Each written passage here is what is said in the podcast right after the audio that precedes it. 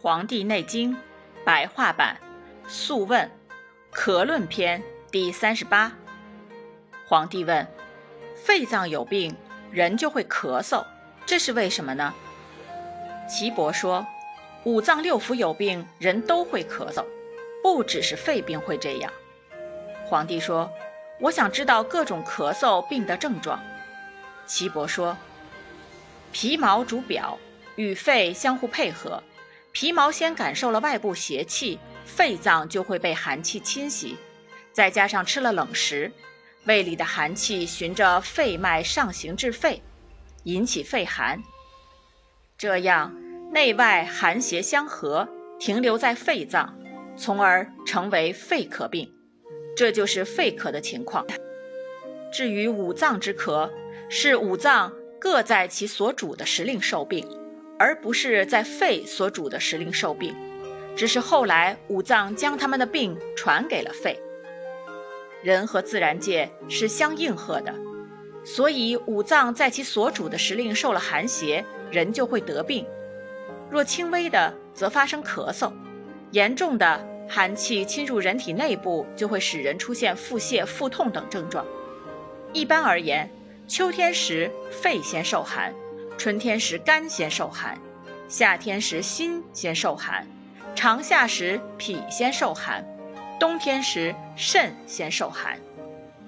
皇帝问：“那应当怎样去区分这些咳嗽呢？”岐伯说：“肺咳的症状是，咳嗽时气喘有声，严重时还会咳血；心咳的症状是，咳嗽时心痛。”喉咙中像有东西堵塞了一样，严重时还会咽喉肿痛而闭塞。干咳的症状是咳嗽时两胁疼痛，严重时会疼得不能转侧，转侧则两胁下就会肿胀。脾咳的症状是咳嗽时右胁下疼痛，痛感隐隐牵连到肩背，严重时不能活动，一动就会使咳嗽加剧。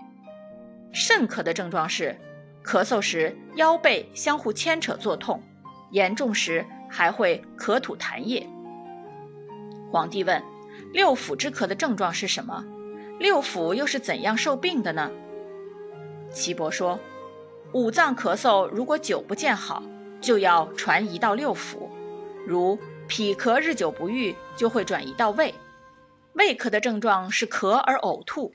严重时还会呕出蛔虫，干咳日久不愈就会转移到胆，胆咳的症状是咳而呕吐胆汁，肺咳日久不愈就会转移到大肠，大肠咳的症状是咳而大便失禁，心咳日久不愈就会转移到小肠，小肠咳的症状是咳而放屁，而且往往是咳嗽与放屁同时进行。肾咳日久不愈，就会转移到膀胱。膀胱咳的症状是咳而小便失禁。以上各种咳嗽，如果久不见好，那么人的三焦会受病。三焦咳的病状是咳而腹满，无食欲。这些咳嗽病，不管是由哪一脏腑的病变所致，其寒邪必在胃中聚合，并循着肺的经脉而影响到肺。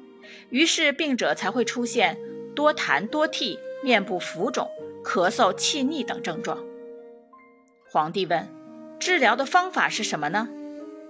岐伯说：“五脏之咳，可从他们各自腧穴着手治疗；六腑之咳，可从他们各自的合穴着手治疗。如果是咳而浮肿的病，可从有关脏腑的经穴分别着手治疗。”皇帝道：“说得好。”